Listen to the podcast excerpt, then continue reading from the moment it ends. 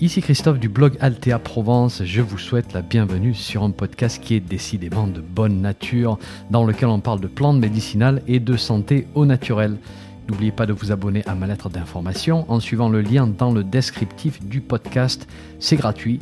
Chaque semaine, je vous envoie des informations utiles et pratiques sur les plantes et la santé.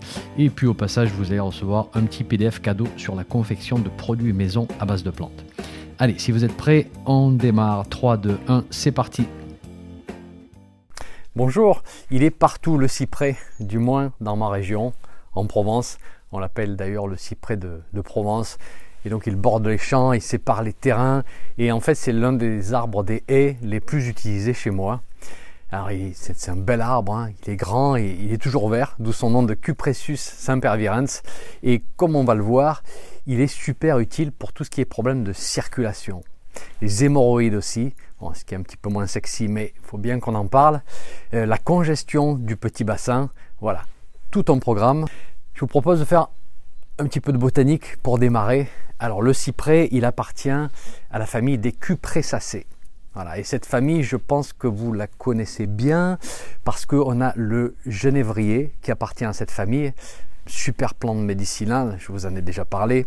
Vous avez le tuya aussi, qui est délicat à utiliser. On l'utilise principalement pour des applications externes et je vous en parlerai un de ces jours. Et donc nous avons le cyprès, alors vous le reconnaîtrez avec son feuillage vert, parfois un peu bleuté en fonction de l'espèce.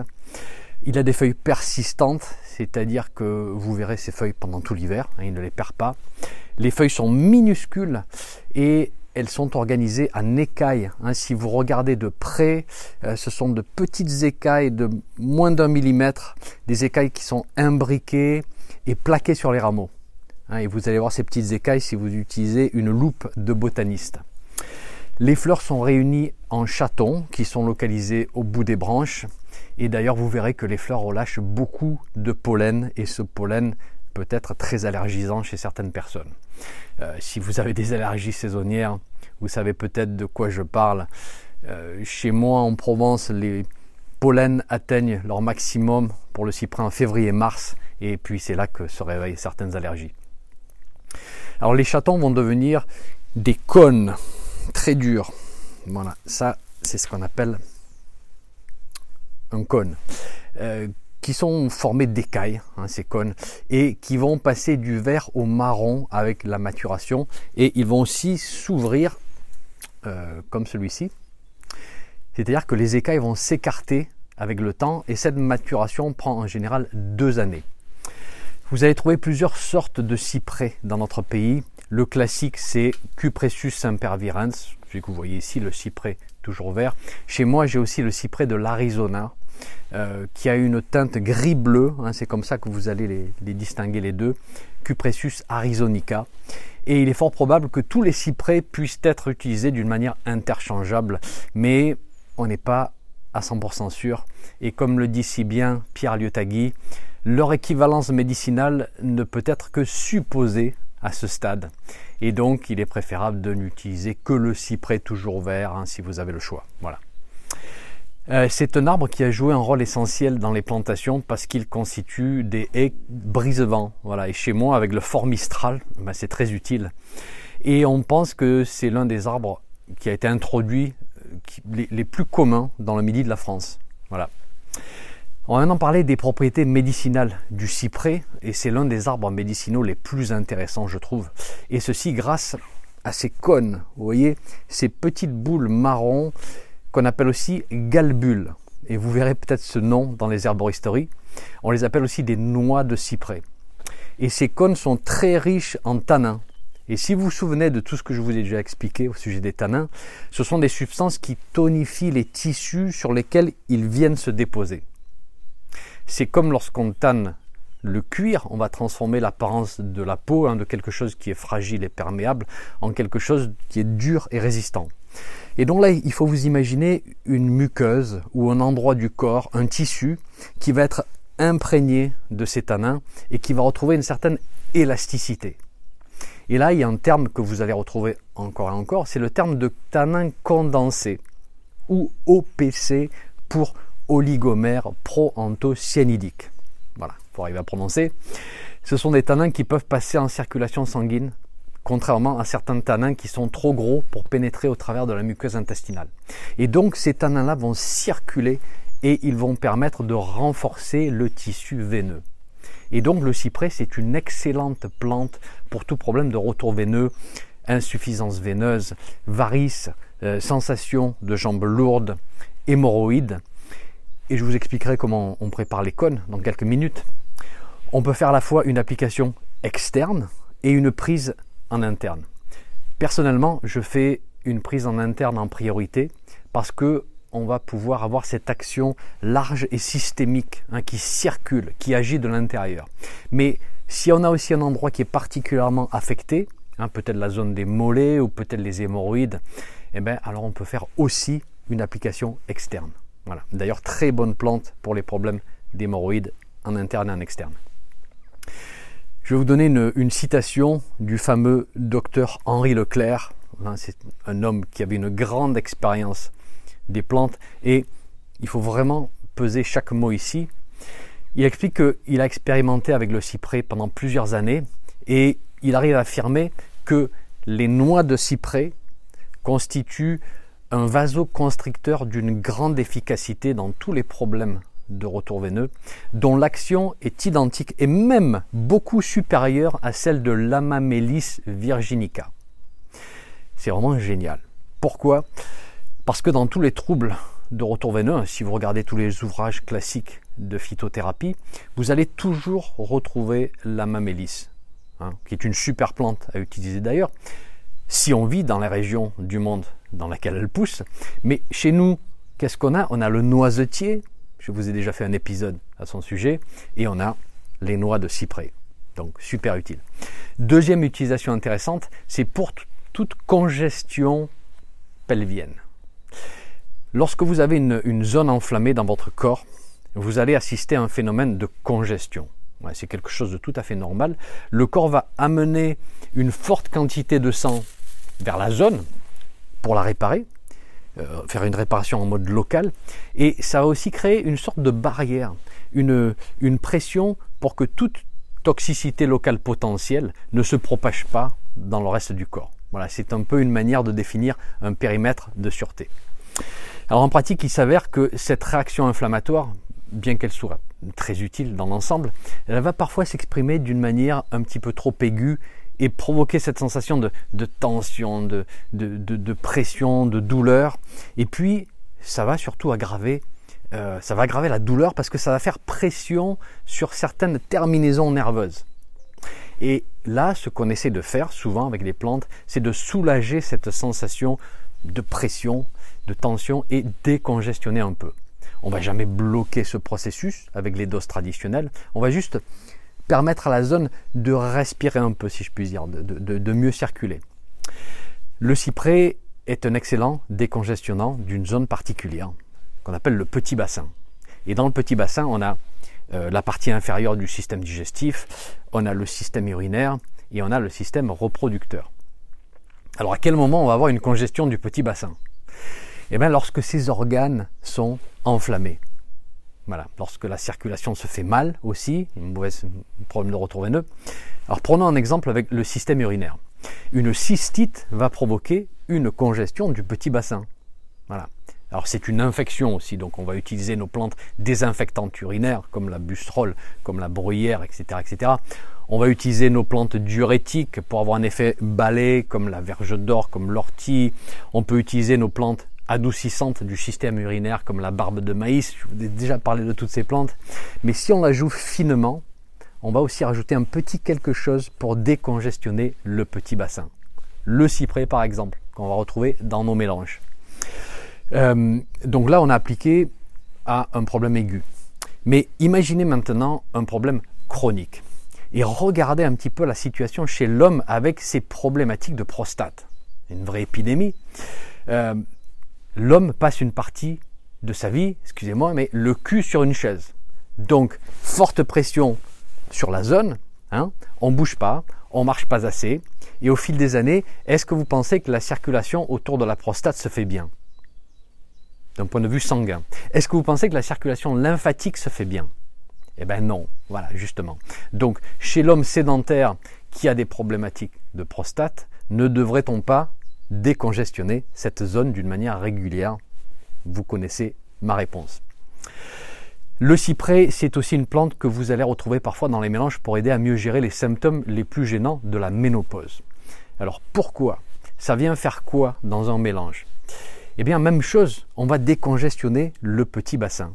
On va permettre une meilleure circulation dans cette zone qui a diminué son activité, peut-être d'une manière un petit peu trop brutale, euh, chute des oestrogènes, peut-être à cause d'un manque de circulation justement.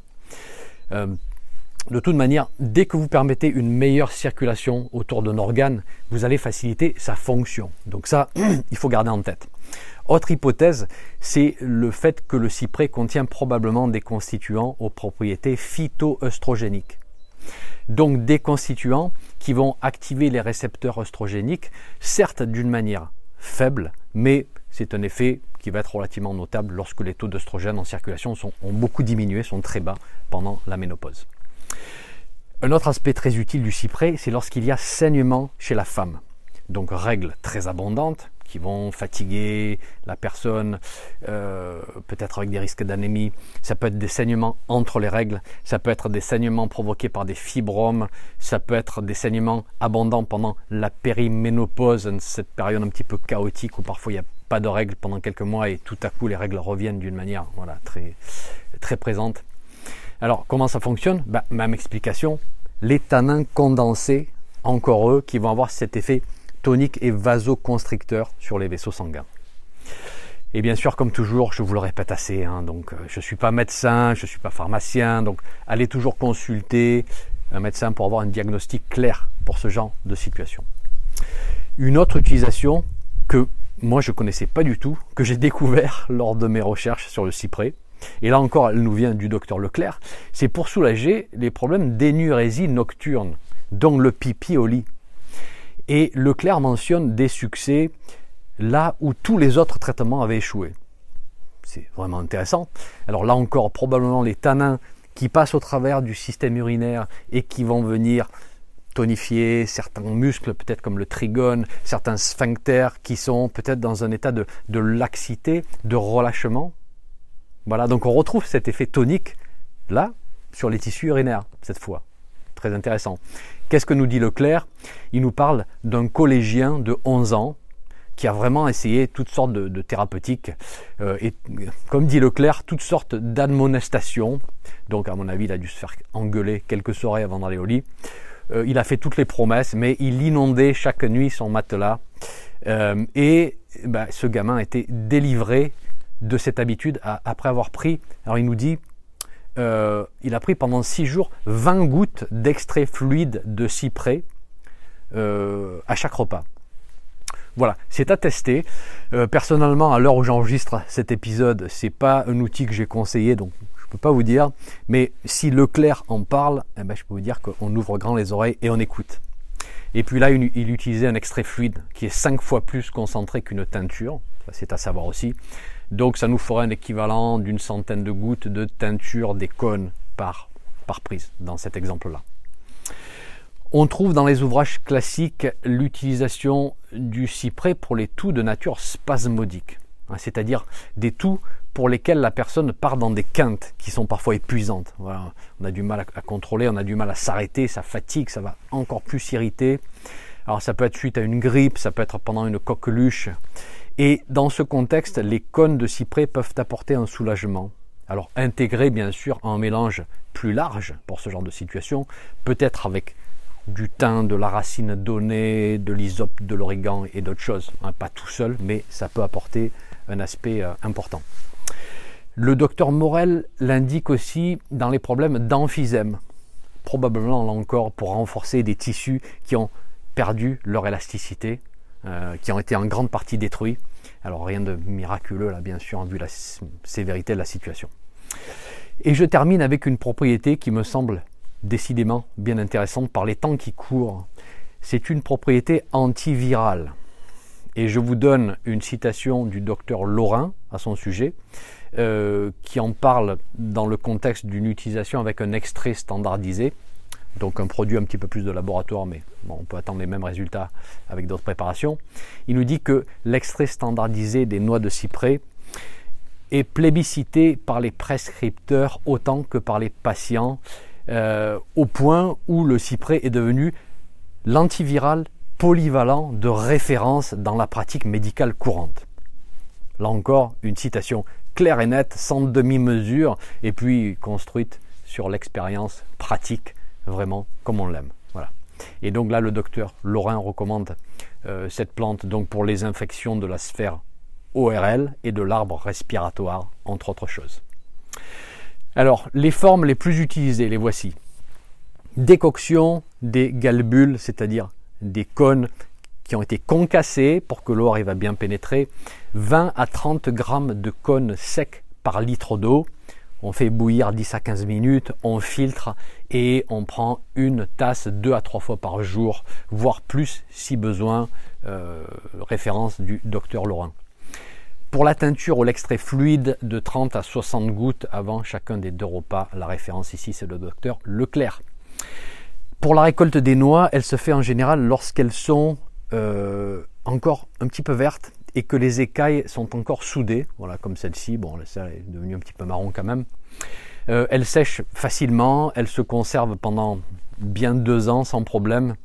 Et je vous dirais que j'ai aussi parfois ramassé les noix au besoin alors qu'elles étaient déjà bien ouvertes sur l'arbre. Et d'un point de vue goût, eh ben, les préparations m'ont semblé aussi euh, tout à fait satisfaisantes. Voilà. Pour les précautions d'emploi, ça va en fait dépendre des ouvrages que vous consultez. Certains auteurs vont vous dire aucune précaution connue. D'autres euh, vont vous donner une liste. Alors voici ce que vous pourrez trouver hein, d'une manière classique. Le cyprès est déconseillé chez la femme enceinte et allaitante. Il est déconseillé un usage prolongé, probablement à cause des tanins, donc plutôt faire sous forme de cure. Et vu que la plante contient probablement des constituants phytoestrogéniques, il y a la mise en garde classique euh, qui est de dire que ces substances sont contre-indiquées s'il y a eu passé de cancer hormonodépendant, une très grossière simplification du rôle des phytoestrogènes qui sont en fait modulateurs des récepteurs et pas simplement stimulateurs. Voilà, c'est important de comprendre tout ça, mais le sujet est complexe et je vais en rester sur cette contre-indication classique. Gardez-la en tête parce que je ne vais pas avoir le temps de, développer. Euh, vu que c'est riche en tanins aussi, vous verrez la précaution à prendre, ne pas prendre près des médicaments pour ne pas que les tanins interfèrent avec une prise de médicaments. Et je vais finir par une petite anecdote. Vous savez peut-être qu'on plantait des cyprès dans, dans les cimetières et donc dans la tradition, le cyprès était associé dans les consciences collectives au processus funéraire. Alors plus trop aujourd'hui, mais à l'époque de Leclerc, quand on pensait cyprès, on pensait un petit peu trop cimetière. Et donc Leclerc recommandait de ne pas appeler ce remède avec son nom français, mais avec son nom latin, histoire de ne pas réveiller certaines superstitions. Donc peut-être parler de Cupressus sempervirens conis plutôt que des cônes de cyprès. Voilà, ça fait définitivement plus savant. Allez, je vous laisse. Merci d'avoir écouté. Portez-vous bien. Je vous retrouve très vite pour un nouvel épisode.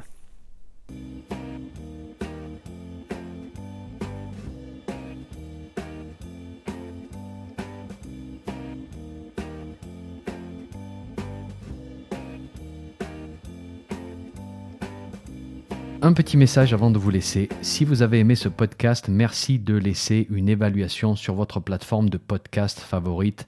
Ça permettra à d'autres personnes de découvrir mon podcast et d'en profiter. Un grand merci.